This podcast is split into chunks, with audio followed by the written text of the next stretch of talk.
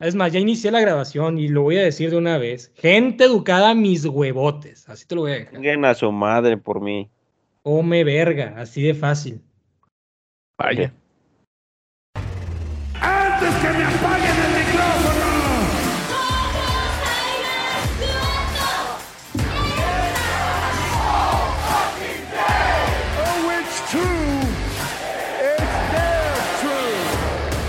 Póngase verde, porque sin pariente no hay ambiente.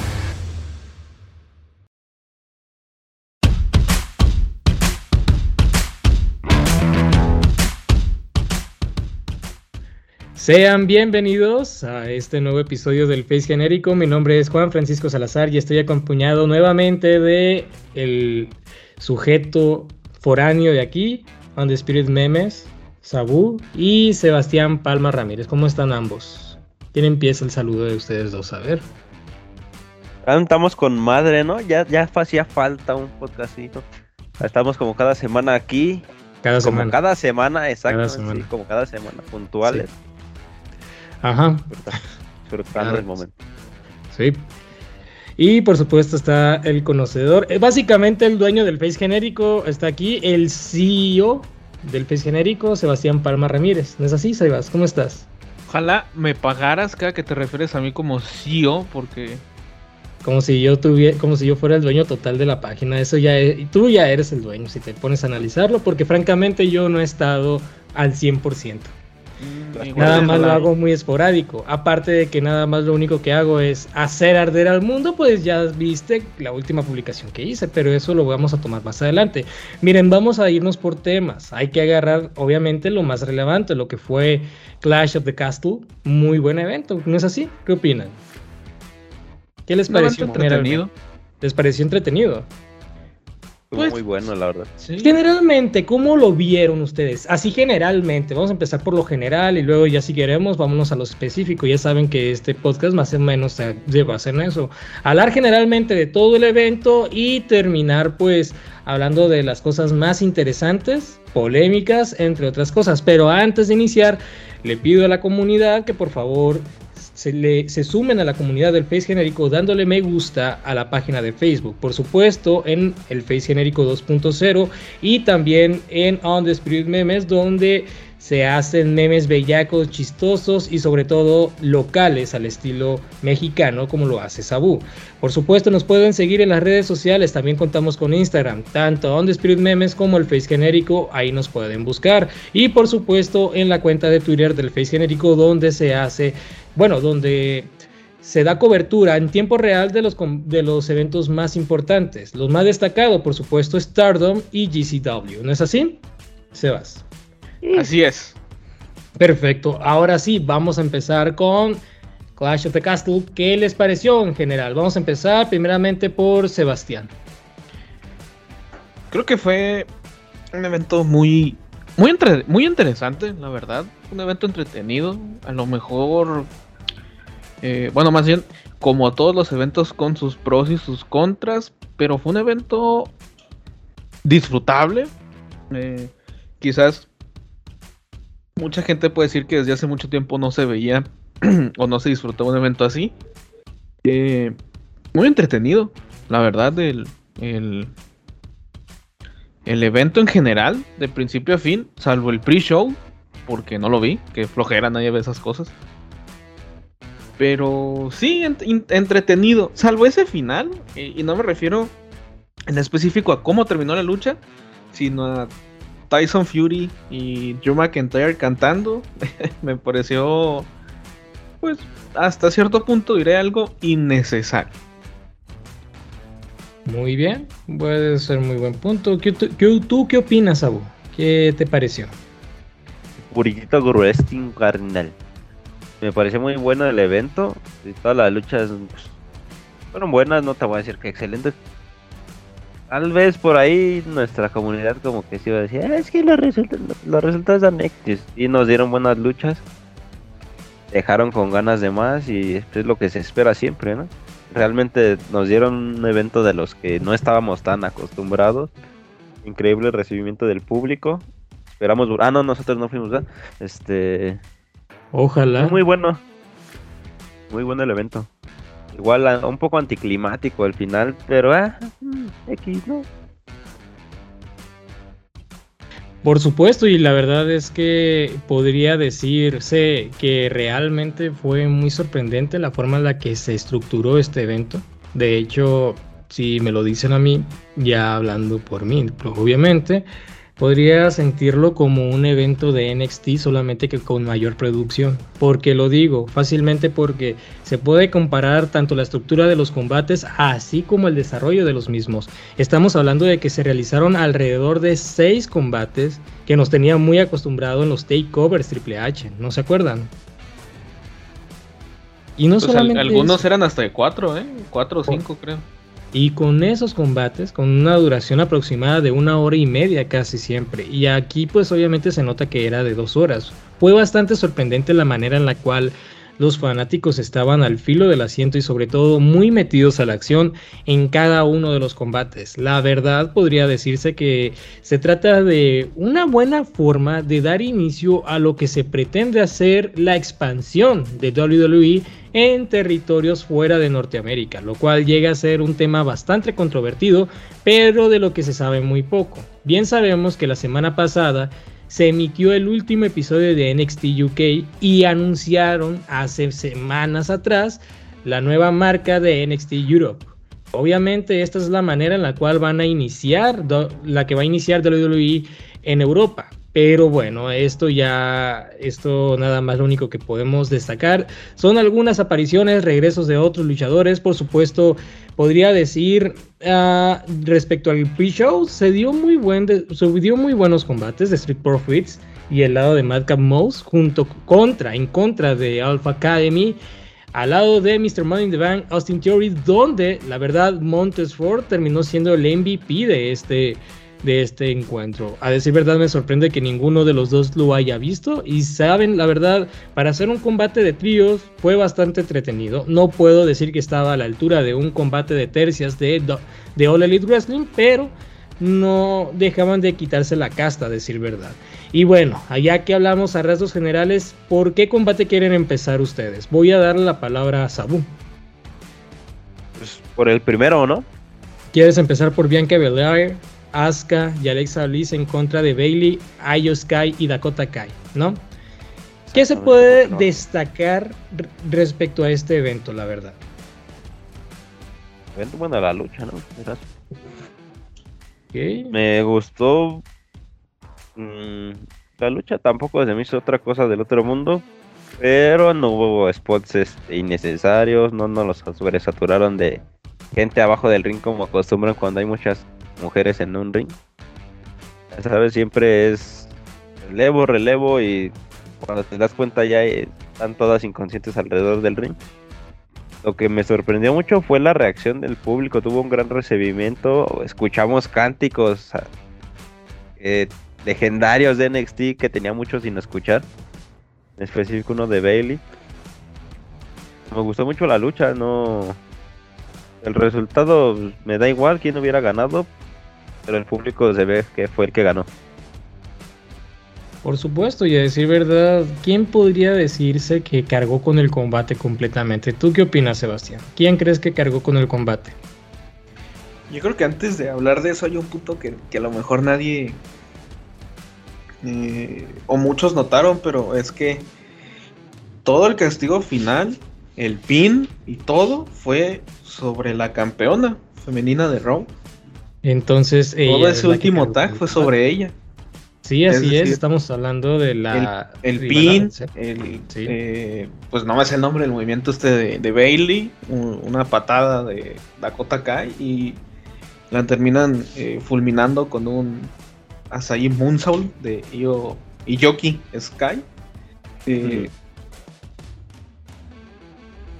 No sé qué tanta apertura pueda dar esto a, un combate contra Bailey, que es posible que sea lo que sigue, ¿no? Pero habrá que ver qué tanta es la apertura. Y en cuanto a la lucha, ¿quién podría haber cargado? No sé, creo que, que- fue muy... eh, se repartió muy bien, sentiría yo. Todo, todo, tanto el control que se tuvieron, se tuvieron de las acciones, como todo, eh, o, más bien, ¿quién, ¿quién destacó más? Si tuviera que elegir, pues yo creo que, que- sería eh, Damage Control, el, nombre como ha sido bautizado el equipo de Bailey, eh, Dakota y e Io. Por supuesto, todo el mundo tuvo su momento, por su... pero la verdad yo siento que quien cargó con el combate, el dominio total siempre fue de las Heroes, a decir verdad.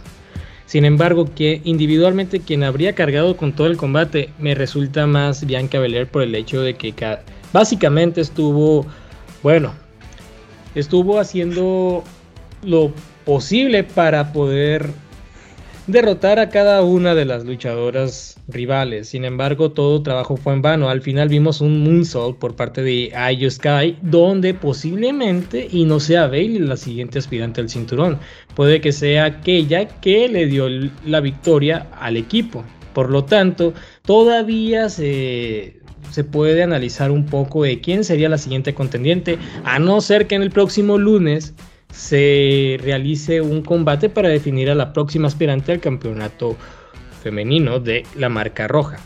Lo sorprendente de todo esto es que sí aparecieron las dos campeonas femeninas, pero nada más se defendió un campeonato. Obviamente por la naturaleza de la rivalidad, se tuvo que medir Bianca Belair junto con Asuka y Alexa Bliss para poder hacerle frente al equipo Hill que están buscando por supuesto hacerse con el dominio total de la división femenina. Io Sky y Dakota Kai no lograron ganar los campeonatos en pareja y actualmente las, las campeonas Raquel Rodríguez, ¿no es así? Ya no es Raquel González. Raquel Rodríguez y Alaya son las actual monarcas de la división en parejas. No sé si esto vaya a tener pues alguna, algún interés o alguna relevancia respecto a la directiva con estos cinturones, pero sabemos muy bien que hay al menos tres mujeres le ha- han derrotado a antiguas campeonas y al actual monarca de Raw. La verdad es que se podría decir que fue un buen combate, se dieron los spots que se debieron dar, no estuvo tan saturado y fue y tuvo el tiempo correcto, ¿no es así? Y justo lo que mencionaba, no se sintió saturada. Se sintió muy fluida Así la es. lucha. Exactamente, y es que sí hubo spots que podían ah, sorprender a los fanáticos que estaban presentes en el, en el recinto, pero no fue, lo no fue tan saturado, no tuvo esos finales falsos, estuvo muy tranquilo el combate y creo que eso se agradece mucho, sobre todo pues yo imagino que en el Principality Stadium estuvo muy, mucho más interesado con el segundo combate. Y es que se trata de dos sujetos que son los de casa. Hablamos de nada más y nada menos que Sheamus y Gunther. ¿Qué les pareció este combate a rasgos generales? Lucho, no, no. Pues, si no es la lucha, bueno, no más bien, fácilmente es la lucha de la, de la noche. Y sin problemas puede ser la lucha del año dentro de. WWE. La verdad estamos hablando de dos sujetos que, que usan mucho el estilo físico. Tienen el estilo europeo. Sheamus, en el lado de Sheamus y Gunther, algo que tienen en común es que manejan estilos de la vieja escuela de la lucha libre, de la lucha libre europea. La verdad es que se podría decir que se cargó con muy buenos combates y a pesar de que es la primera vez que Sheamus y Walter o Gunther se han visto las caras y se han medido ahora por un cinturón que Sheamus aún no ha ganado para convertirse en el campeón Grand Slam, se podría decir que tuvieron la química para encender al público, a decir verdad. El guerrero celta y el general del ring dieron un combatazo lo suficientemente duro y muy al estilo de Europa, por supuesto. Podría destacar mucho el- lo que viene siendo los bombazos de, de Gunther hacia el irlandés, donde básicamente se podría sentir que Sheamus pudo haber salido lesionado. Bien sabemos que Sheamus actualmente tiene una fractura en el cuello, lo que lo ha impedido limitarse un poco para poder enfrentarse, para poder hacer, dar buenos combates, a decir verdad. Pero Walter o Gunther, como lo quieran llamar, el actual campeón intercontinental, ha estado demostrando ser un gran y digno campeón intercontinental, a decir verdad. Si me lo dicen a mí, el campeón intercontinental actual ha tenido dos buenos combates, uno frente a Shinsuke Nakamura y ahora este que ha tenido con Sheamus. Lo que aquí se destaca es que finalmente el campeonato intercontinental está teniendo la oportunidad de darse, bueno, de defenderse en un Premium Live Event. Tanto que se quejan los fanáticos, ya se les dio y fue un combatazo que decir verdad supera todo pronóstico que se le depositaba a dicho combate. Al final, ¿qué les pareció? La, la lucha de la noche. Tan solo empezamos con un hermoso reencuentro de Imperium. Ah, lo saboreé tanto ese Giovanni Vinci. Ah, pensé que jamás los volvería a ver juntos. Fue la sorpresa de la noche. Realmente aún se desconoce si eh, ascendieron a, a Giovanni o antes conocido como Fabian Eichel. Pero esperemos que sí y vuelvan por el camino que llevaba Imperium, ya que me encanta Walter, Gunther, pero siento esa nostalgia de verlos de una vez de nuevo juntos. ¿Tú qué opinas respecto a lo que comentó Sabu, Sebas? Que creo que sería un acierto, y es más bien un acierto, el, el haber este, traído de vuelta a Imperium, eh, el haber reunido a, a Vini o Fabiano, como le vayan a poner ahora, que creo que el nombre sale un poco sobrando porque siempre creo que fue el, el- el miembro menos recordado de, de Imperium, de Imperium, y siento que esto más que nada es por, porque él termina siendo el sustituto de eh, la formación original eh, Timothy Thatcher cuando eran Ringcraft, pero bueno, creo que fue sin duda alguna el mejor combate de todo el evento y además de eso creo que no o más bien no debería terminar esto aquí puede darte para más eh, porque lo demostraron al principio y no solo con el hecho de del Walter o Gunther contra Sheamus, sino también por el hecho de que puedes involucrar de buena manera tanto a Butcher y Hanlan como a, a Eigner, o como se llame ahora, y Ludwig. Creo que se puede dar más si lo manejan quizás de una manera correcta. Eh, o que mencionaste al mismo sujeto, nada más que tal vez te querías referir a Botch, ¿no? Sí, güey. ¿Sí mencionaste al mismo sujeto. te referías es- a Lidwig y Botch, me imagino. No, es- no. No. él se refería a Ludwig y a Giovanni, y a Butcher y Rich Holland. Ok, Eso. ok. Bien, sí, es que me terminé confundiendo porque creo que mencionaste al mismo sujeto de todos modos y es como que, ah, o sea, ¿cómo? Sí, No, sí, disculpa. Ludwig dos veces. Sí, sí, sí, disculpa. Continúa con el punto, por favor. Bueno, eso, creo que, creo que puede dar para más. Porque. Por, por esa razón, o sea, tienes dos, dos, dos acompañantes para cada uno. Eh, no, no. O sea, puedes seguir creando ciertas cosas. mm, pero creo que también depende mucho si se encuentra. eh, la, digamos, excusa perfecta para que esto pueda continuar. Porque si solo es. series, güey.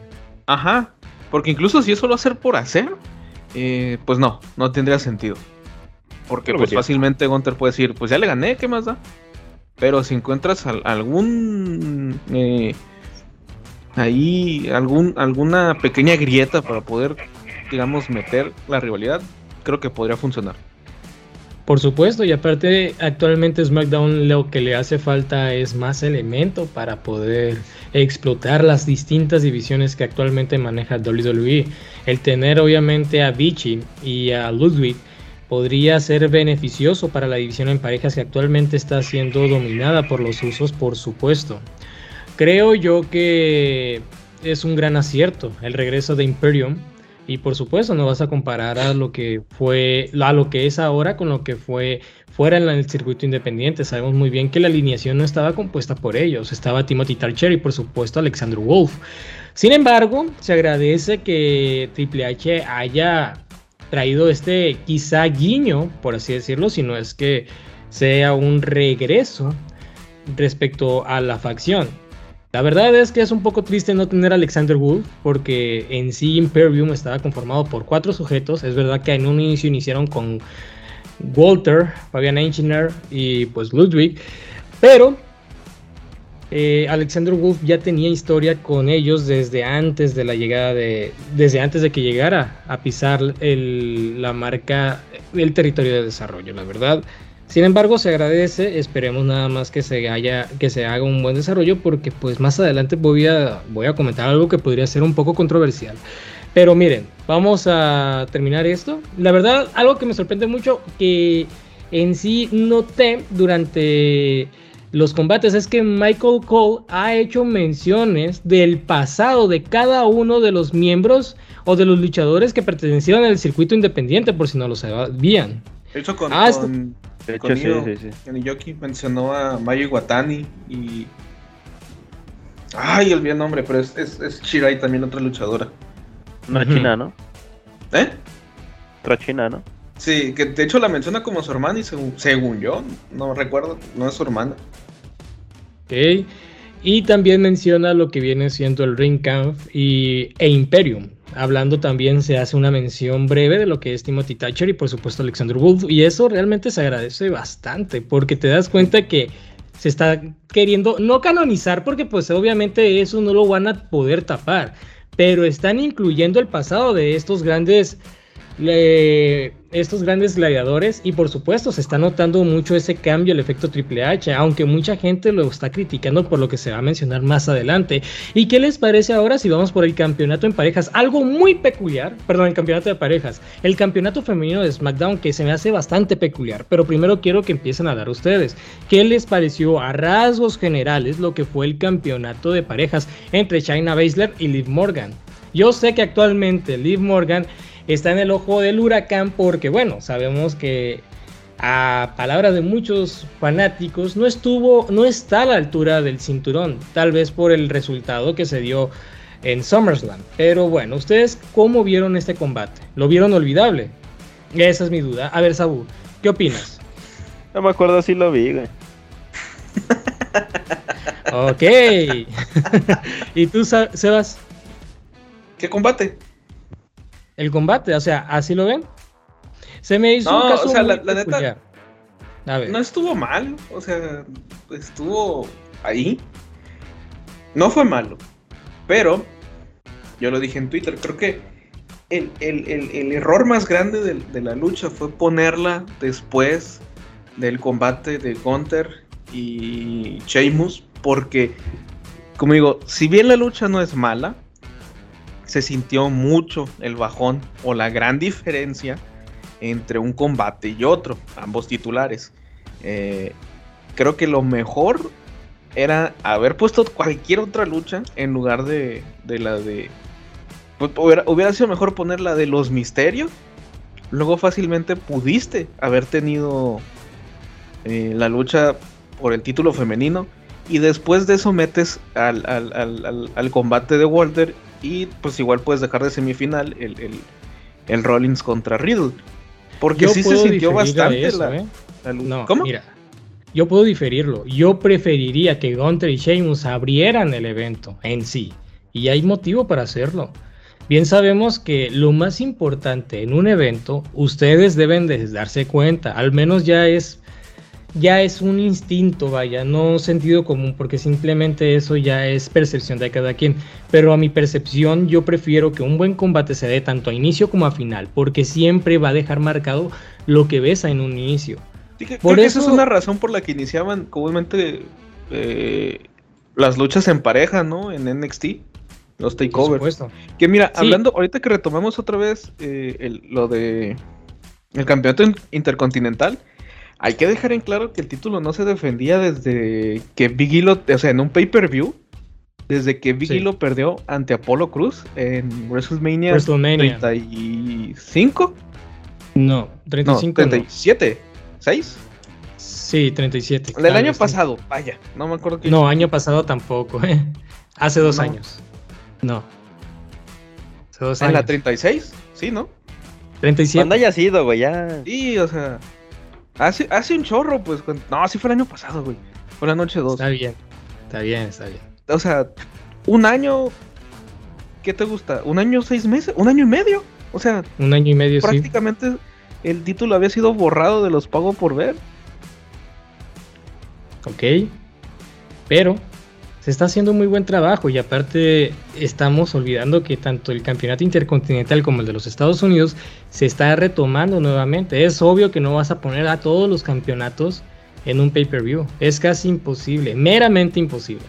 Te estás dando cuenta, mañana vamos a tener All Out. Va a haber más de 11 combates. Son 15 Y- luchas. Eso es una reverenda mamada. Ok, ¿eh? 15 luchas, incluyendo la hora cero, me imagino. Sí, o sea, son 11 Sí, de la eso. cartelera principal. Sí, Y las 4 de, de la, ce- de la hora cero son casi la cartelera completa de hoy, Eh, de, de- sí. de Cardiff.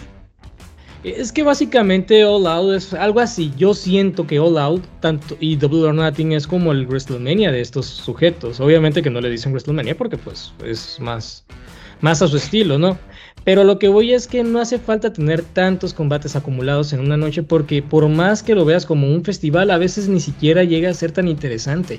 O al menos no han hecho un desarrollo lo suficientemente tan interesante como para que el público esté dispuesto a ver que tres horas de, de show. No sé cuánto dura los 15 combates, a decir verdad. No, y no todavía tres horas que medir por el más tiempo. que quieras, Nel. Pues a mí se me figura que sí. No, yo siento que va a ser más. Mm. En fin, la verdad es que no trato de defender lo que se, estaba haciendo en WWE. Sin embargo, el regreso de los, de los campeonatos Midcar en, la, en los Pague per Ver se agradece.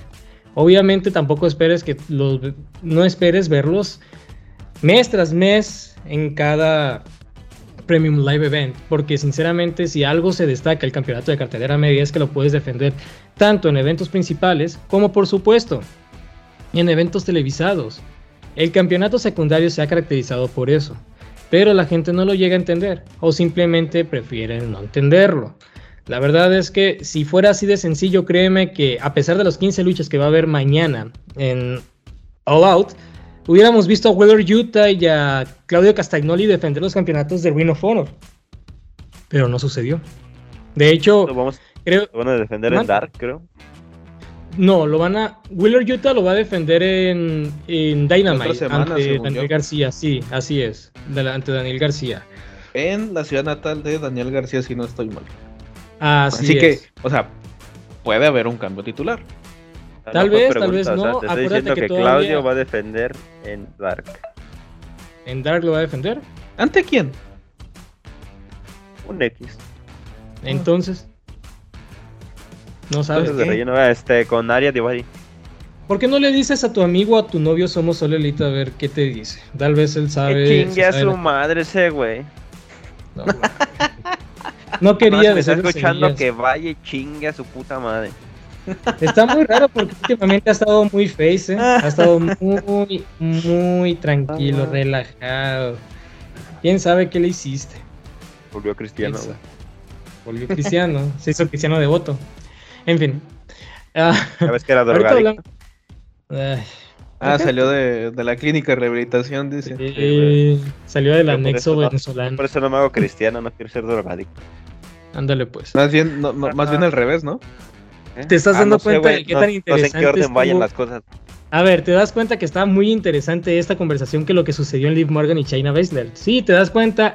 Fue muy buen combate, pero es que la neta, la gente no lo quiere ver, ustedes tampoco lo quieren ver. Es un caso muy peculiar. Liv Morgan está haciendo lo que puede con lo que tiene. Y sinceramente no me pueden decir que es una pésima campeona. Aparte, creo que uno de ustedes dos, más bien, yo sé quién de ustedes dos quería ver la campeona.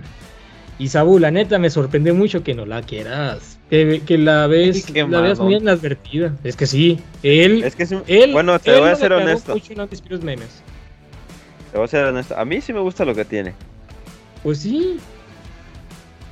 Es buena, o sea, es muy ah, buena. eso también, sí, también eso. Es muy buena. Eh, lo que voy es que hay gente que simplemente ya le dan lo que quieren. Y es como el niño que está chille y chille, güey, allá en el puesto de tacos o y se le acerca el vendedor ambulante de los algodón de azúcar. Quieres a huevo el algodón de azúcar, de que ñe, ñe, quiero el algodón de azúcar. Le das el puto algodón de azúcar y ve que no es el del color que él quería, porque bien sabemos que aquí en México hay algodones de azúcar de distintos colores. Como Aquí es lo nomás, mismo ¿cuáles que está sucediendo. Hay amarillo, azul y rosa, güey. Hay amarillo, azul y rosa. Hay amarillo, aquí hay amarillo. Sí. En- en si vas a catedral te vas a dar cuenta de eso. Jamás en mi vida he visto un Yo lo he visto. amarillo. ¿Quieres que te tome foto después? Mira, a lo que voy, al punto. Es que ustedes están igual, quieren a alguien campeón y cuando les dan el cinturón dicen que es aburrido. Es Ah, más, a ver, a ver, a ver, a ver. Escúchame, ¿Cómo, escúchame. ¿Cómo que quieres? Es- Yo nunca dije nada de Liv Morgan. No me Yo en dije, No te Yo- enchaquetes, te estás enchaquetando. Nah, que estás dijiste en quieren y lo estás tirando para acá. No, a ti no te estoy diciendo. Quieren, generalmente, o al menos la mayoría, si así lo quieres ver. Pero quieren a alguien campeón y cuando tienen el campeonato ya lo tachan de aburrido, de mediocre o que es muy pésimo campeón. Lo mismo le está sucediendo a Drew McIntyre, pero ese es tema más adelante. El fin o el punto de todo esto es que se dio un muy buen encuentro y la verdad, a diferencia de lo que sucedió en SummerSlam, Liv Morgan aquí no se vio como un eslabón débil. Aquí ganó de manera justa y de manera limpia ante alguien que estuvo construyendo. dentro, arriba, en el centro del ring, pues, o sea, Sí, pues. Y todavía no ante tanto- más alguien que justa fue limpio. Mira, se lim- sí, fue bastante limpia. Y sobre todo, es que derrotó a alguien que la estaban construyendo como el Monster Hill de la marca. Una vez que Triple H toma el control, se nota un cambio radical en todo lo que es China Baszler. Y definitivamente esta victoria debió sorprender a más de uno. Y francamente me sorprende que sí, hay gente que no le gustó el resultado, sabiendo que esta vez se dio un combate donde Liv Morgan luchó, demostró sus habilidades técnicas y aún así lo ven como algo, olvidable. Los fanáticos que estuvieron presentes no estuvieron metidos, obviamente, porque a decir verdad, nadie, nadie, nadie, nadie iba a apoyar ni a Shayna Baszler y la neta tampoco están apoyando a Liv Morgan. Y eso que antes era de exigencia. Lo mismo le pasó a Naomi, lo mismo le pasó a Kofi Kingston. Así va a suceder más adelante. Y ahorita vamos a hablar de lo que más vamos a hablar de lo que sucedió en el evento central. Pero bueno, ¿cuál fue el siguiente combate que se dio? Si se misterios, acuerdan. ¿no? Así es, se dio ese. La verdad es que no estoy seguro a qué rumbo está yendo Judgment Day. Y sinceramente no me pueden criticar ustedes en este preciso momento. Pero si me dan a escoger, si me dan a escoger entre Judgment Day y House of Black, yo me iría más por Judgment Day. Pues si algo tienen en común en este preciso momento, es que tienen a los mismos luchadores aburridos. Siento que lo diga. Pero Brody King, nada más lo he visto perder. A Body Matthews no lo he visto lo suficientemente dedicado dentro de su facción. Y lo mismo estoy viendo con Rhea Ripley, Damien Priest y por supuesto Finn Balor, que los están tratando pues mal, porque obviamente la experiencia puede más que la juventud, o es lo que te quiere dar a entender la WWE. Pero lo que, lo que destaca de este combate no es lo que sucedió durante el ring, sino lo que pasó después. Pero bueno, ¿ustedes cómo vieron este combate?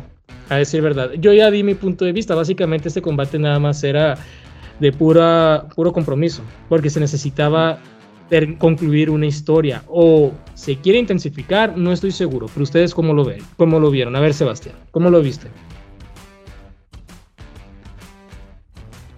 Pues yo diría que el combate estuvo de más.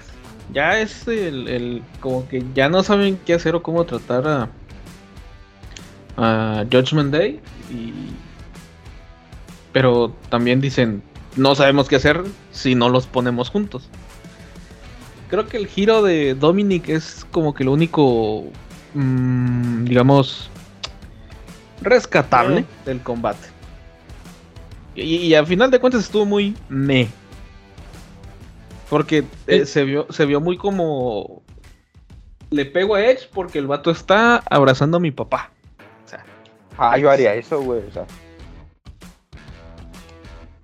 Mira, a ver, que sinceramente lo que estoy viendo yo es que va a haber un cambio de Dominic Misterio a Dominic Guerrero. Si me lo Porque, o sea, si se fijan, lo dejó por, por la. Por la morra mamá de gótica. igual que Eddie Guerrero. Ahora es Dominic Guerrero. Dominic Guerrero no está mal, la verdad me parece lo mejor para los negocios. Y como lo dijo Triple H durante la conferencia de prensa, pues vamos a ver qué sucede en la cena, en la cena navideña y de Año Nuevo de los Misterios, porque esta traición, pues definitivamente marcará algo. O esperaría que marcara algo, pues bien, Dominic Misterio, pues desde que debutó en el main roster, porque no se fue al territorio de desarrollo, ha sido un sí, sujeto un- bastante un error. Fue bastante incomprendido. Fue bastante incomprendido. Bien sabemos que él siempre fue, a decir, verdad, protegido de Rey Misterio. No tengo nada en contra de Rey Misterio. Creo que nadie de los fanáticos tienen en- nada en contra de Rey Misterio. Pero la manera en la cual presenta a Dominic, donde sí, de hecho, empezó siendo vapuleado por varios luchadores, entre ellos Roman Reigns y Brock Lesnar.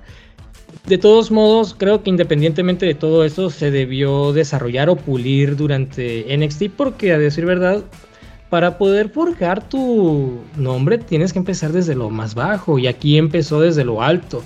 Y no digo que sea algo malo, pero se notaba que no había rumbo.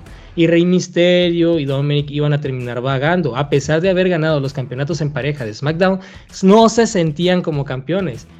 Y nada más lo único que se queda es el recuerdo de que alguna vez fueron campeones porque durante su reinado no demostraron algo lo suficientemente relevante. Estuvieron durante mucho tiempo siendo dupla y nada más terminaron vagando. Padre e hijo. Se envolvieron en esta rivalidad que a decir verdad todo indicaba que era directamente hacia AJ Styles y el mismo AJ Styles se encuentra en el limbo creativo. Y francamente, ¿qué va a suceder con Dominic ahora con este cambio? Es tanta la incertidumbre que yo tengo en este preciso momento que me parece imposible de definir qué es lo que va a hacer de Dominic. Porque no sabemos muy bien si realmente estén interesados en crear a la próxima estrella latina, si es que todavía lo tienen contemplado como una figura futuro, o si lo van a dejar en el limbo creativo, como lo que ha estado sucediendo últimamente. Yo sé que el efecto Triple H puede favorecer a muchas personas, pero también sabemos que Triple H tiene sus proyectos ambiciosos y no estoy y yo no estoy seguro si Dominic entra en los planes creativos. Ustedes cómo lo ven? A ver, ya habló Sebastián, voy a dejar que Saúl de su punto de vista.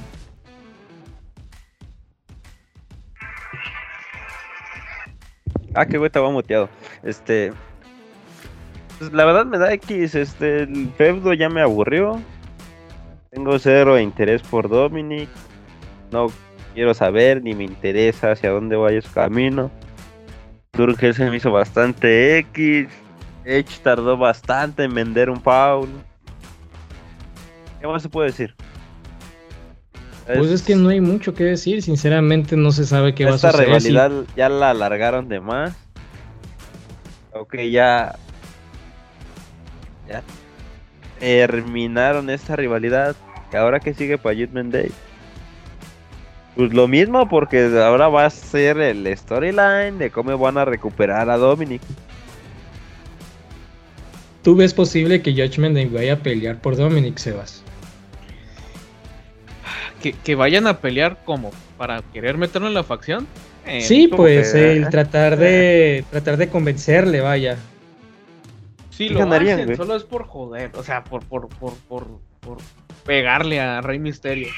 Porque en sí que lo quieran, no creo que sea tanto el lo queremos, lo queremos. Ya al menos No que manejes nada, una, especie de historia rara de que Rhea Ripley está enamorada del, del, del, del vato este, ¿no? Del, del güey que tiene peinado de los 70. ¿Por qué piensan, por qué piensan? Es que eso ya es teoría de los mismos fanáticos de la comunidad latina. Yo quiero saber por qué piensan que va a terminar siendo Rhea Ripley y Dominic los que van a hacer la dupla y dejar de lado lo que es Damian Priest y Finn Balor. Sinceramente, en serio, ¿qué es lo que ven? ¿En serio creen que van, que van a ver al próximo Eddie Guerrero y a, y a China? ¿Ustedes no, lo ven así? no es eso, pero me refiero a que es como que la única manera en la que podría ver que utilicen a. Dominic Mysterio, ni siquiera es por ver que, que utilicen a Ria o algo, sí, creo que es como que la única manera en la que, ni siquiera que funcione, simplemente el decir, pues ah, mira, sí lo están usando.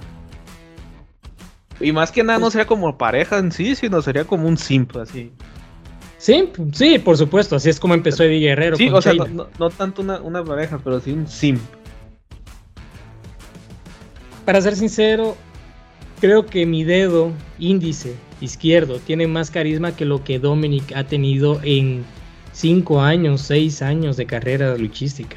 Bueno, de WWE, una trayectoria de WWE. Sinceramente ya ni me acuerdo cuándo empezó Dominic a, a estos pasos. Yo nomás estoy dando un número aproximado. Porque siento que lo que ha estado sucediendo en WWE ha sido tan eterno. O, sien- o lo siento tan eterno que dudo mucho que hayan pasado dos o tres años que Dominic debutó. Yo lo veo como algo bastante eterno, algo bastante mediocre, pero eso ya es opinión de cada quien. Yo podría decir que Dominic en este preciso momento podría estar considerado dentro del limbo creativo. Y Judgment Day, pues ni se diga, Judgment Day era idea principal de Edge. Y no tener pues algo fijo, claro, pues hace que se perjudique toda la facción, que prometía bastante, a decir verdad. Y yo me arrepiento mucho de decir que Finn Balor le iba a dar esa frescura que merecía. Tristemente no sucedió, es que no hay, no hay ¿Cómo, planes cómo le va a dar frescura si, si la facción tenía apenas como dos, tres meses? Tres meses, sí, exactamente. Y uno piensa que sí, pero pues es eso, ese es el problema. Entonces, así sucede. ¿Qué va a pasar? No sabemos. Si esta rivalidad va a continuar, tampoco lo sabemos. A no ser que ahora se den nada más combates uno y uno entre Rey Misterio y Dominic para. Simplemente para hacerlo interesante a este recién Hill.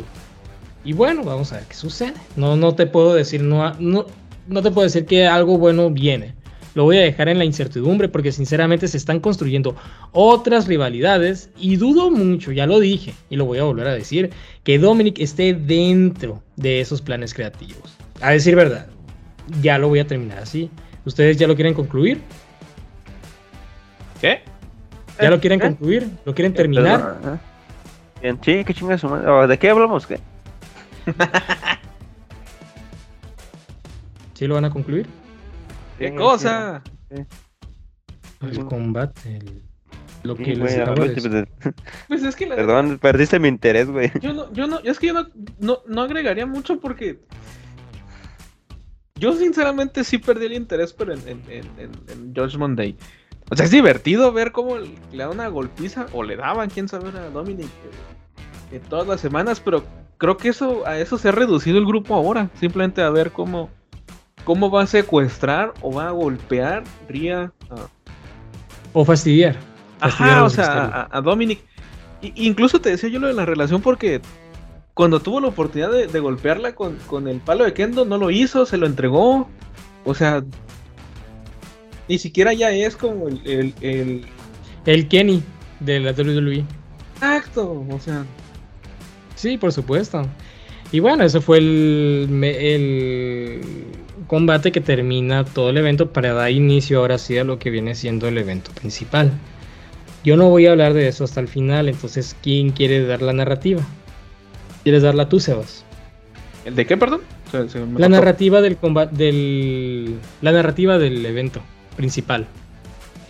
Lo que sucedió. Vaya. Mira, yo creo que se tenía el momento perfecto y el lugar para acabar con el reinado de Roman. No necesariamente por eso tenía que pasar. Es decir, si pasaba, qué bueno por Drew.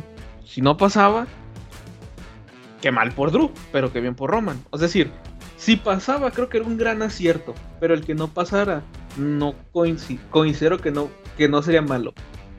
Ahora, antes de hablar de la lucha, yo nomás quisiera decir que se me hace una tontería que tengas a Karrion Cross en, en, el ringside y el vato no hace nada más que como un amago de querer golpear a McIntyre. Se mete eh, Roman y golpea a Drew y ya. Es como si, si hubiera desaparecido totalmente de- Es un buqueo de NXT, si te Sí. pones a analizar.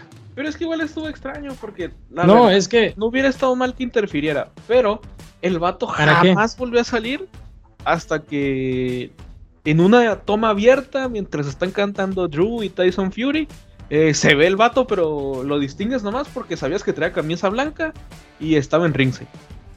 Mira, es que lo que sucede es que, a ver, los fanáticos no te iban a, a agradecer o apreciar esa llegada y sinceramente ya había muchas intervenciones, ya había celebridades, habían superestrellas que estaban dentro del cuadrilátero y se notaba que Karrion Cross no es una persona que busca atacar por atacar, espera el momento y eso se da desde NXT. Sí, exacto. ¿Qué parte de sé. TikTok no entendiste, güey?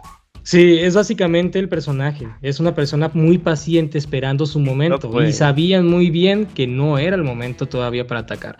Nada más iba, pues obviamente a desestabilizarlos mentalmente. Ya sabes, juegos psicológicos. Pero muy que similar a lo que se hizo. dio. Sí lo hizo. Y lo hizo pues al, al modo que se tenía que hacer dependiendo del desarrollo. Fue un buen combate, decir verdad. Y es que, mm, no lo sé. Creo yo que era imposible ver a Drew McIntyre. Yo siempre lo dije desde hace semanas atrás. Roman Reigns no va a perder el cinturón ante alguien que ya lo venció más de tres veces. Ahora cuatro con esta. Por así decirlo, no sé cuántas veces se han enfrentado. Pero francamente, yo no esperaba la victoria del, del psicópata escocés. Y francamente, por más que lo quieran hacer, creo que tampoco no era el momento. Por mucho que haya sido la casa de Drew McIntyre, lo que quieran ver, no era lugar. No era lugar por mucho que dijeran que sí era lugar. Porque francamente, Drew McIntyre ya no pinta para ser campeón mundial. Y yo no soy el único que yo no soy el único que lo dice, me respaldan muchos usuarios y fanáticos entre comillas de WWE. Porque yo recuerdo exactamente que hace meses atrás decían que Drew McIntyre no debía ser campeón porque era aburrido. Y de pronto todo el mundo ya estaba ya estaba del lado de Drew McIntyre, ya querían que el reinado de Roman Reigns terminara porque ya llevan dos años siendo campeón, reinando en WWE. Lo ven como un reinado del terror porque saben muy bien que se firmó un contrato de part-timer. Obviamente, pues claro, Sí, al fin y al sí, cabo, al fin y al cabo, ¿qué vas a hacer con los campeonatos activos? Ya lo demostraron en una ocasión, Kofi Kingston y Seth Rollins. Ya fueron campeones de tiempo completo y ninguno de los dos llegó a satisfacer las necesidades del fanático. Por mucho que se quejen de que se está secuestrando el cinturón máximo, a decir verdad, considerando la manera en la que se está manejando Roman Reigns, ya no va a haber algún rival que, lo, que le haga frente, a no ser que se esperen hasta Royal Rumble, donde se podría definir al futuro contendiente al cinturón, los cuales ya nada más se delimita el número a dos posibles contendientes, que podría ser Cody Rose después de la lesión y si es que regresa, o bien su primo The Rock. Pero la construcción me parece muy bien. Y el, escenario era el indicado porque obviamente lo que se busca es crear sensación. Al final se creó una sensación de, muy mala manera. Los fanáticos no los vas a tener contentos porque yo te puedo apostar que si hubiera ganado Drew McIntyre hubiera sido lo mejor de la noche, hubieran explotado los fuegos artificiales. Por supuesto, claro que sí. Pero después de la siguiente semana ya se van a estar quejando de que es muy aburrido, de que su reinado no aporta, que no hay rival que lo pueda derrotar. Y sinceramente, yo prefiero ver a Roman Reigns como campeón todavía un año más a Drew McIntyre por el simple hecho de que no los vas a tener contentos con nada. Ahorita el caso de Liv Morgan, por eso digo que es peculiar porque da muy buenos combates, pero la gente le está dando la espalda o ya le dio la espalda. Drew McIntyre puede sufrir el mismo destino. Por mucho que me digan, por mucho que me digan que va a ser diferente, la verdad. No es diferente, el fanático no lo vas a tener contento con nada. Fue muy buen combate, se desarrolló perfectamente, por supuesto. ¿Cuántas veces no vimos a Drew McIntyre soportar las Spear, donde creíamos que ya iba a terminar el combate? Fue el único match donde hubo finales falsos que realmente te mantenían al filo del asiento, te dejaban con una gran ansiedad. No sabías quién iba a ganar. Obviamente Roman Reigns lo que tiene pues es un ser un heel. Y como tal heel tiene que tener obviamente sus, por así decir, sus cartas bajo la manga. Y llega nada más y nada menos que solo Silcoa, luchador o superestrella de NXT que al parecer va a ascender a SmackDown.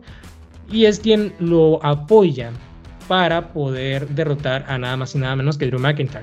Obviamente eso sí deja un muy mal sabor de boca. Lo ven como algo poco ético. Pero creo que así es lo que hace, creo que eso es lo que hace un heel, se me lo dicen a mí. Eso es lo que hace un heel.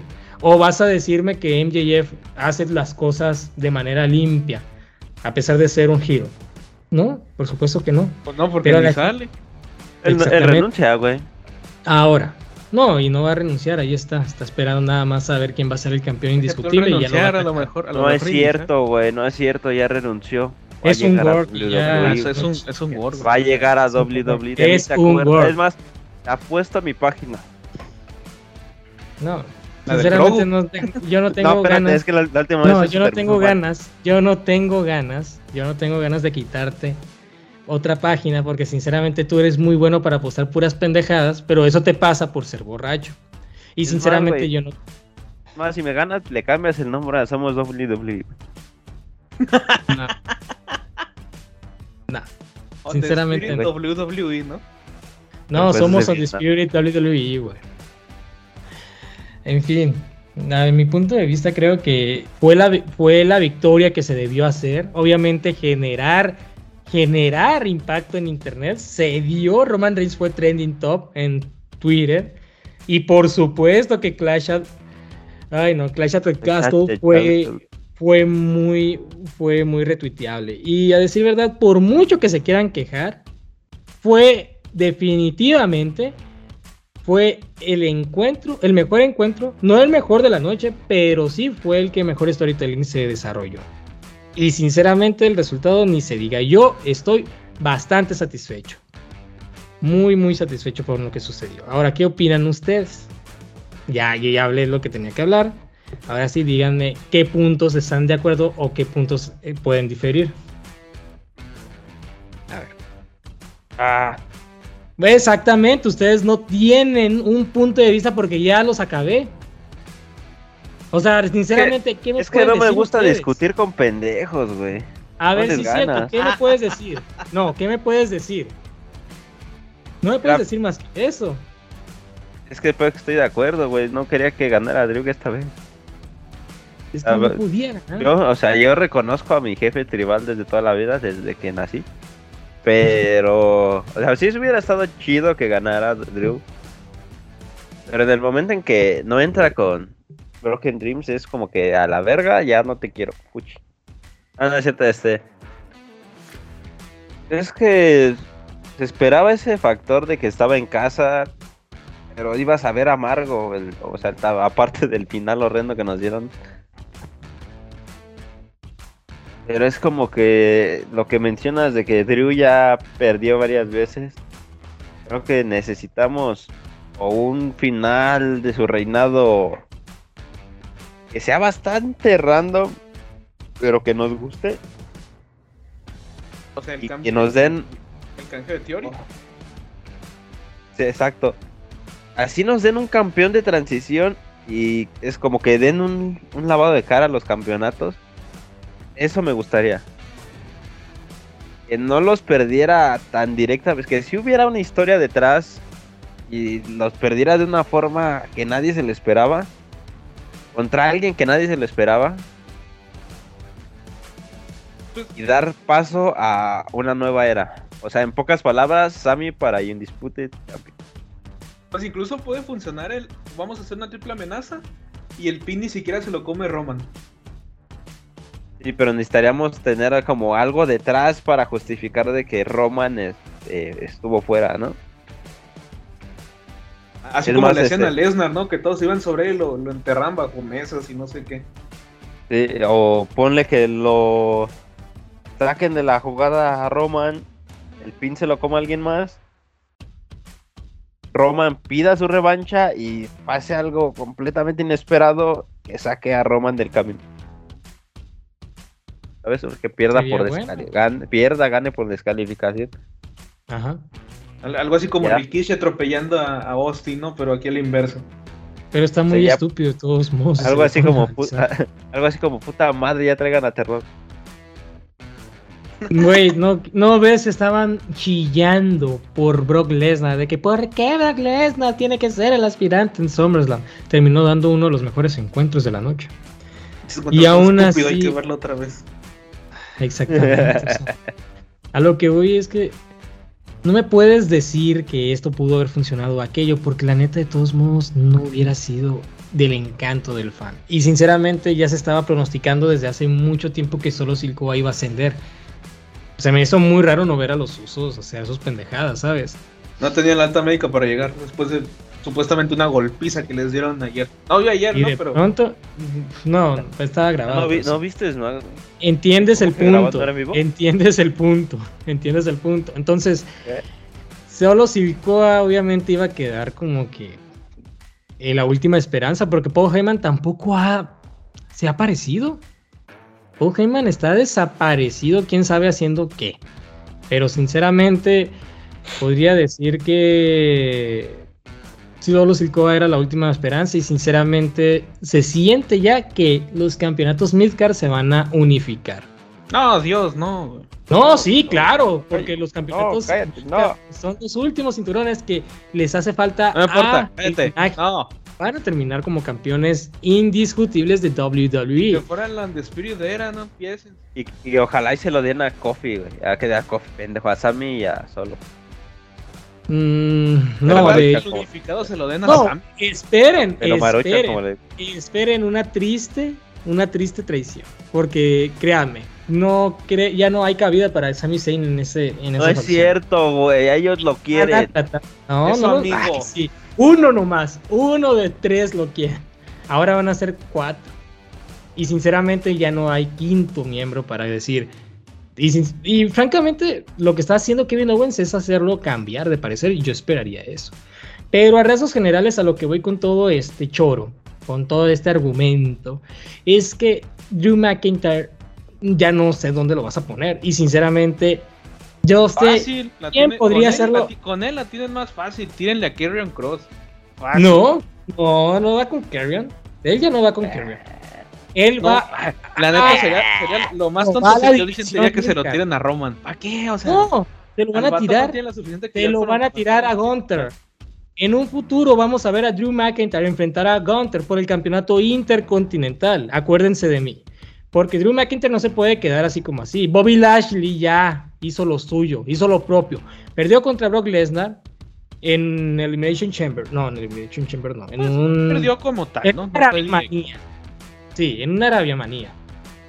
Ahora, Drew McIntyre ya perdió toda posibilidad de ir por el campeonato unificado, entonces no le queda de otra más que volver a construirse y regresar a ser campeón de la cartelera media. Gunther actualmente está haciendo muy buen trabajo y Drew McIntyre ya tuvo experiencias dentro de la división. Estaría muy interesante ver cómo desarrollarían este combate porque estoy seguro que podría ser un gran combatazo. Si nos entregaron un combate bastante espectacular con Shizuka Nakamura y con Sheamus, ¿cómo sería con Drew McIntyre? Drew McIntyre demuestra ser muy habilidoso y por supuesto carismático. Gunther lo único que tiene son las bases de la lucha libre profesional europea. Pero ha estado haciendo lo propio, siendo un campeón silencioso, pero muy, muy bien desarrollado, si me lo dicen a mí. Ese hombre Sí. podría ser un gran futuro campeón mundial. Pero Sí, ahorita sí, lo que tiene que hacer. hacer Ah, ponle es un güey. intercontinental. Y Ponle sinceramente, casa, ponle casa. esperaría, ver Drew McIntyre contra Gunther por el campeonato intercontinental. Yo así, así como ese sería el destino, ¿no? Sería el destino de Drew McIntyre en- a estas alturas. ¿Puedo dar un dato? Sí, si me- bueno, si me dejas hablar, ¿no? Tu podcast, yo sé, pero me dejas hablar. no es mi podcast. Si fuera mi Ah, bueno, podcast, ábrete hubiera- a la verga, quítate, quítate, perra. A ver es cierto, pues. así, como dato. No, a ver, sí. No, no, espérate, es, es que se me, me acordé de un dato. Sobre la pelea de Walter contra Sheamus. Ahorita me acordé, este... A mí me daba miedo que ganara Sheamus, güey. ¿Sabes por qué? ¿Por qué? ¿Qué sería el... Porque él textualmente especificó el día que yo gane el campeonato intercontinental es porque voy a anunciar mi retiro. Jesus, no. Es el hombre que ha estado cargando con la marca de SmackDown, el sujeto que Y- ha estado Sí, haciendo el hace trabajo. como 10 años. Ah, Literalmente es el único campeonato que le falta Sí. Y él especificó, ni el día que lo gane es Logro en general, porque ya ha ganado todo. De, de hecho. No, de hecho, el día que hay mucho- lleve es para hay- irme a casa. Hay mucho fanboy que dice que no es el único campeonato que ha ganado Sheamus. De hecho, te mandan un montón, te lo citan con varios campeonatos que no ha ganado y que yo estoy seguro que ni otro pendejo lo puede ganar. Estaba el campeonato 24-7, estaba el campeonato en parejas de NXT UK y el campeonato de NXT UK que ya están básicamente desactivados.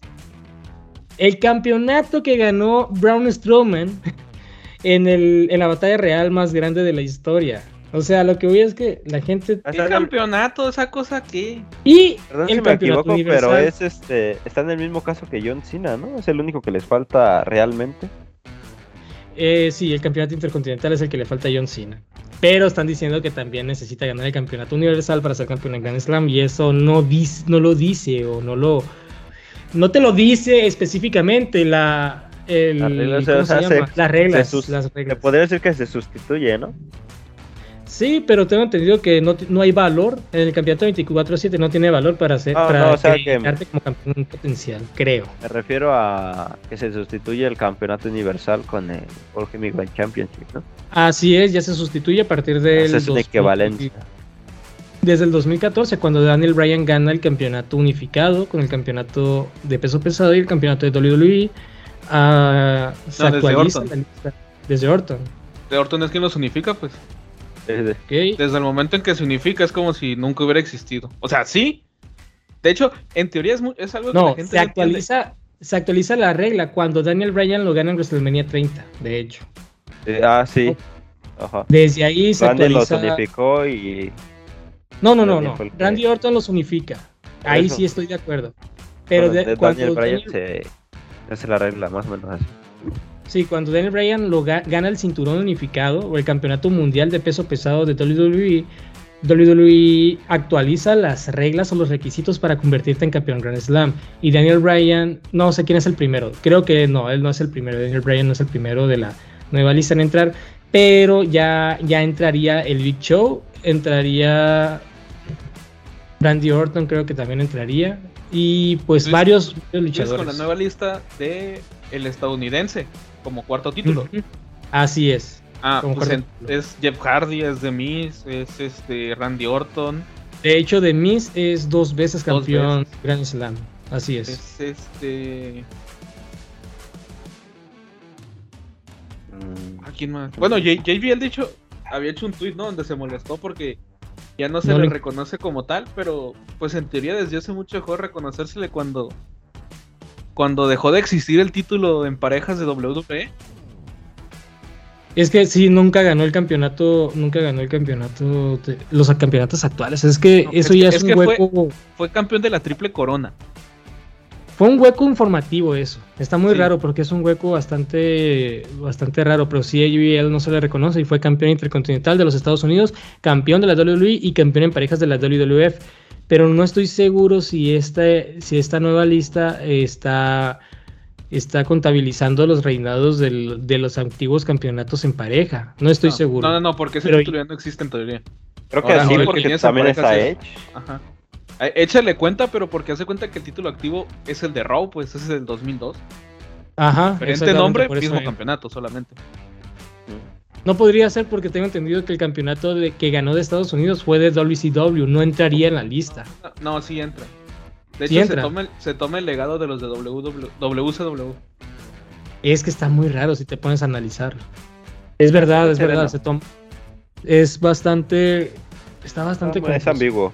Sí, o sea, mu- mucho también queda el criterio, ¿no? De las personas, porque muchos te pueden decir, nah, ese título no cuenta. Pero pues para WWE te lo va a hacer efectivo, ¿no? Sí, claro. Sí, sí, estoy de acuerdo con eso. Pero bueno, es bastante interesante el dato que tiraste. Oigan, antes de terminar, les quiero comentar algo. Sí leyeron que Dr. Wagner va a recuperar el, la máscara. Sí, pues ¿Alguien le- sabe? legalmente, según ese apartado que tiene la honorable, entre comillas, Comisión de Box y Lucha, puede ¿Qué hacer. dijiste? Digo, además, si nunca le dijeron nada a Silver King ni a Super. Ni al- al- ¿Cómo se llama este vato? Super Astro. ¿Por qué le irán algo a él? Es que es muy triste, sinceramente, pero tampoco no me voy a poner a discutir eso porque ya existe. Pues ya sí, si no me equivoco, ya eso. está enmascarado otra vez, ¿no? Sí, Ha ya está, ya está Creo que en la función que tuvo en la Arena Coliseo luchó un buen rato Todas, de la, güey. de la contienda con máscara. Creo que no toda, Sí. Pero sí un buen tiempo del- del- de, la lucha. De hecho, ya lucha toda con máscara. Y se la llega, el- la cosa es que si se la llegan a quitar, no hay problema. Sí, como con Silver King, ¿no? Eh, que fue, por ejemplo, en Triple Manía 17. Que creo que fue la única vez que me tocó ver que alguien le exija que se quite la máscara, que fue Roldán. Y nomás porque estaba el hijo del santo. Sí, me imagino. La verdad es que es bastante. Se me lo dicen a mí, esto ya es el colmo. A estas alturas, sabiendo que el Dr. Wagner ya no está cambiando de personaje, de hecho, ya. Yo me acuerdo en el caso Ah, pero de dicen que se, va, Negro. que se van a enmascarar como Rey Wagner, ¿no? Es una Entonces. Sí, sí aplicaría porque pues es el Es caso otro de personaje, Negro. en teoría. Sí, exactamente. O Es sea, otro personaje. No infringe ninguna ley. Además, nadie dice nada de la par. Era lo que iba a comentar tanto Adolfo Tapia como lo que fue veces. Abismo Negro. eh, exactamente. A ver, Abismo dile Negro es bastante tú. debatible. Es bastante debatible, porque para ser franco es algo que ya no puedes ocultar. Y es que no es la primera vez que sucede ese tipo de situaciones. Sabemos muy bien que han sucedido en varias ocasiones. Claro que sí, estoy de acuerdo. Pero usar en cambio de nombre para volver a aportar una máscara que ya perdiste es bastante estúpido. Es ve- Elia Parr no se hace llamar el nombre que alguna vez tuvo hace 10 años cuando inició su cuando inició su carrera dentro de este deporte, porque ya, ya pasó. Pero también estoy de acuerdo en ese, en ese punto porque Rey Misterio había perdido la máscara y en WWE la vuelve a usar. Estoy de Pero- acuerdo, sí. La perdió en Estados Unidos. Así es muy es. distinto, y- es muy distinto la regla ya que acá, pues. A, a- a- Y de todos modos, a perdido pesar aquí, de pues, que lo perdió. Sí, y nunca lo hizo. Cuando perdió la máscara en Estados Unidos, no se la volvió a poner en México. Regresó de Estados Unidos sin máscara. Y es que, no sé. hizo siento- campaña en el consejo sin máscara, de hecho, ¿no? Cuando llegó la Entonces- familia Tijuana. Así es. Entonces, siento que este tipo de cosas ya lo único que está haciendo es molestar tanto al fanático de la vieja escuela como a aquellos que realmente ya dicen que la lucha libre mexicana es más, es más circo, un chiste. Y francamente purista. estoy de acuerdo. Sí, pero yo no soy, yo no soy purista, yo no soy nada de eso, pero sí te puedo decir que lo único que me atraía de la lucha libre mexicana eran las luchas de apuesta. Y sinceramente, si un cambio de nombre tan absurdo como lo es el Rey Wagner, usando un nombre que ya usaste anteriormente, nada más cambiando Doctor por Rey, te da acreditación de volver a usar la misma máscara que ya habías perdido anteriormente, pues preferiría ya no, ya no decir que la lucha libre mexicana es bastante interesante. Es más, yo consideraría... eso, pues. Sí, es un vacío legal, sí, estoy de acuerdo. No es el mismo nombre, no es el mismo personaje. Legalmente lo está haciendo bien. Sí, Ante ojos del fanático, pues es otra cosa. Y eso ya no es, sí, exactamente. Pero es para poder generar impacto, ganar dinero. La máscara te da dinero. La puedes ganar, la puedes perder y de hecho las luchas de apuesta pues generan mucho dinero. Por eso dicen los luchadores enmascarados que nada más la pueden la, la pierden si el promotor da muy buena feria. Y Sí, ahí, ves a, al- ¿Cómo se llama este vato? Pirata Morgan es uno No, de ellos. Fuerza El Guerrera diciendo Fuerza que, Guerrera. que Sí, ya sé. la máscara vale como cientos mil pesos o no más- No, no fue Fuerza Guerrera. Millones, Que- millones. No sé quién, quién fue un vato. Sí, sí fue Fuerza Guerrera. Fuerza Octagón, Guerrera. Que vale como 800 8 mil. millones. ¿Un millón? No, 8 millones, creo que. 8 una- millones. Ni que valiera tanto esa madre, güey. no sí, sé. una leyenda, pero se me hace exagerado el precio que le ponen. ¿eh? Ah, Mira, Aguas, tú lo entrevistaste, mejor ni hables. No hables, tú lo entrevistaste. Voy a borrar esa parte del podcast. Ey, ey, no hables, es que sí, tú ya, ya lo entrevistaste y pues ya sería un ataque, güey, a uno de tus fanat a uno de tus ídolos. En fin, eh, No, es que sí, Canek, la neta, cobra mucho. Ya, ya, ya, ya, ya, ya, güey, ya, ya, Sí, déjalo, cobra. ya. Y aún así, oye, sí, pues estoy de acuerdo. Pero sinceramente, lo que está sucediendo en el Consejo Mundial tampoco no es como algo del otro que no haya pasado antes, ¿sabes? El querer apostar varias máscaras, pero resulta que lo estás poniendo en una ruleta. Así es lo que está sucediendo, pues. Te ponen la expectativa de que posiblemente la pierda, pero sabes muy bien que no la va a perder. Es que- Una vez que mencionan a Kanek y al último. Último Dragón, ya dije yo, esta madre no las van a perder. No las van a perder, van a buscar la manera en la cual puedan sobrevivir sin perder la máscara. Y se notaba, una vez que te mencionan al último villano existente, el villano cuarto, ya te da una idea de que posiblemente él sea el eslabón débil de esa ruleta. Lo mismo sucede con el consejo. La neta, ¿No crees? Es una tontera porque fácilmente creo que pudieron haber hecho varias luchas de apuesta. Digo, si les llegaron a hacer en, en viernes, en viernes espectaculares, ¿por qué no poner por lo menos de esas máscaras dos? Y más la que ya tienes pactada femenina. Y en lugar de hacer eso que hiciste en el 80 aniversario, 79, con Volador Junior y La Sombra, el de el ganador se enfrenta. O sea, qué mamada. ¿Para qué, para qué lo haces al revés? O sea, simplemente el hacer un pin no me elimina, no me manda, digamos, a la hoguera, sino ¿Te que me da la oportunidad de, de- de competir por mi máscara. O sea, así, era al revés, pues, o sea, ¿para qué lo Era haces de esa manera más complicada? Sí. Sí, estoy de acuerdo, era al revés. O, o ya, Pero me da- jodido, métele una, en una jaula a todo mundo y ya.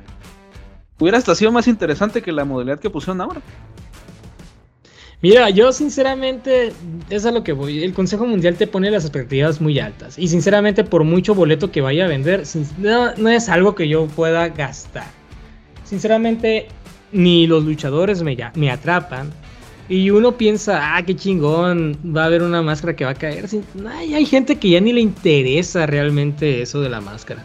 Creo que son más turistas que mexicanos los que van a, esa- ese pinche aniversario. Por lo mismo, porque sinceramente no, no le veo un atractivo o algo que diga, ah, pues el mexicano le va a gustar esto. Me acuerdo mucho en el Consejo Mundial Informa, donde estaban diciendo a la madre, va a ser mejor que AAA y que la madre. Y resultó que todo esto era una pinche ruleta en parejas para ver quién iba a perder de todo esa- de ese torneo, donde al final los perdedores se tenían que verse forzados a perder o máscara o cabellera. Y cuando nos anuncian dos luchadores que tienen cabellera, ya te das una idea de que posiblemente vale pa' pura verga todo lo que se está construyendo, pues ninguna máscara va a caer. Es más probable que, que se enfrente Último Guerrero. ¿Y quién era el otro compañero? ¿Quién era el otro? Averno. El Averno. Es Ah, que, es son por parejas. O sea, con Último Sí, Guerrero pues. está Verno, es Dragón Rojo con Y los Soberano. Sí, y los Eh, perdedores tienen que Estu- enfrentarse. Esa es la que va a quedar, Stuka Junior y Atlantis. ¿Tú crees? Eh, Pero Stuka Junior no va a perder, ¿verdad? No sé, ya es como cuando ya. ves que a tu luchador favorito le toca apostar la máscara contra Atlantis. No, pues es que Atlantis ya está hasta la. Ya, uno ya está hasta la madre de Atlantis, pero tampoco no pueden hacer nada. Pero de Acuérdate. Junior, Nada Pero más. nadie dijo nada del Junior, ¿verdad? No, pues. nada, o sea, que igual el Junior la pierde, digo, o sea, Oye, sería un buen no giro, sinceramente, que perdiera el, el Junior de Atlantis. Claro, porque el consejo siempre nos da giros bien interesantes. Nada predecible, como al negro Casos que casi nunca pierde la cabellera. Y pues, o sea, si te dan cuenta, es una reverenda mamada lo que está sucediendo ahorita en la lucha libre mexicana. Yo por eso a veces prefiero no hablarlo. Mira, que hasta la de Pagano de contra Dr. Wagner- Cibernético me llama más la atención.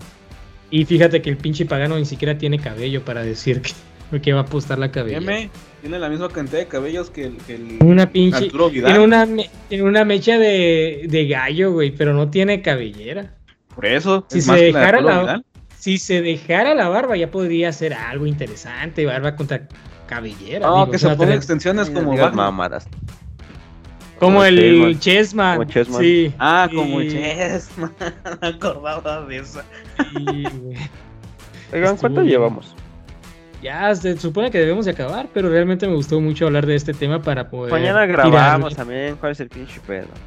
Que por cierto, en este manda, momento se está grabando el 3 de septiembre. Hay evento del mañana. arte de guerra.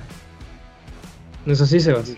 Yo nomás les quiero decir que ahorita está un lucho nonón entre Alex Shelley y Play Christian, donde Alex Shelley se quiere hacer el rudo del combate, pero por más que lo intente no le sale. El tipo es un pan de Dios que ha inspirado a toda una generación, así que no le va a salir. Y pues además la gente ya trae bien entrada a Blake Christian, así que menos. Pues vamos a a Christian, neta. Tú tenías que haberle quitado el título a Mox y perdiste. Vamos. Pues es que la neta, John Moxley es muy buen campeón de GCW, campeón de All Elite Wrestling, es campeón de Ah, todo el no. mundo. Sí, necesita sangrar para ser relevante, pero eso ya es, ya es historia de otra de otro episodio.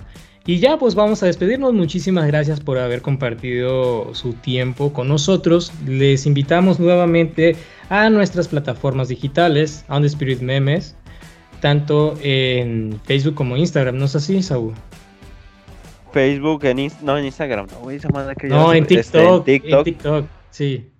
Ya vamos por los 10.000 seguidores en Facebook. Agradece todo el apoyo. Y ojalá ya no nos baneen. Y por supuesto, el Face genérico, tanto en Facebook, Twitter, Instagram. Y bueno, va a mandarle un saludo al cuadrilátero porque pues básicamente el día de hoy tuvieron un directo que se hizo en simultáneo O de ayer, su quién sabe. fanpage- en su fanpage de y- antier. y- O de verdad, mes. se va a subir, se va a publicar quién sabe cuándo, ¿no? Eh, Pero sí, el tiempo lo eh, basta- el cuadrilátero está haciendo directos simultáneos tanto en su página como en el Face genérico, así que los invitamos a que lo sigan en sus respectivas redes sociales, Instagram, Twitter y por supuesto Facebook. Y sin más por añadir, pues nos vemos en la próxima. Ay, gente. Ay, puto, el último en desconectarse. Uh.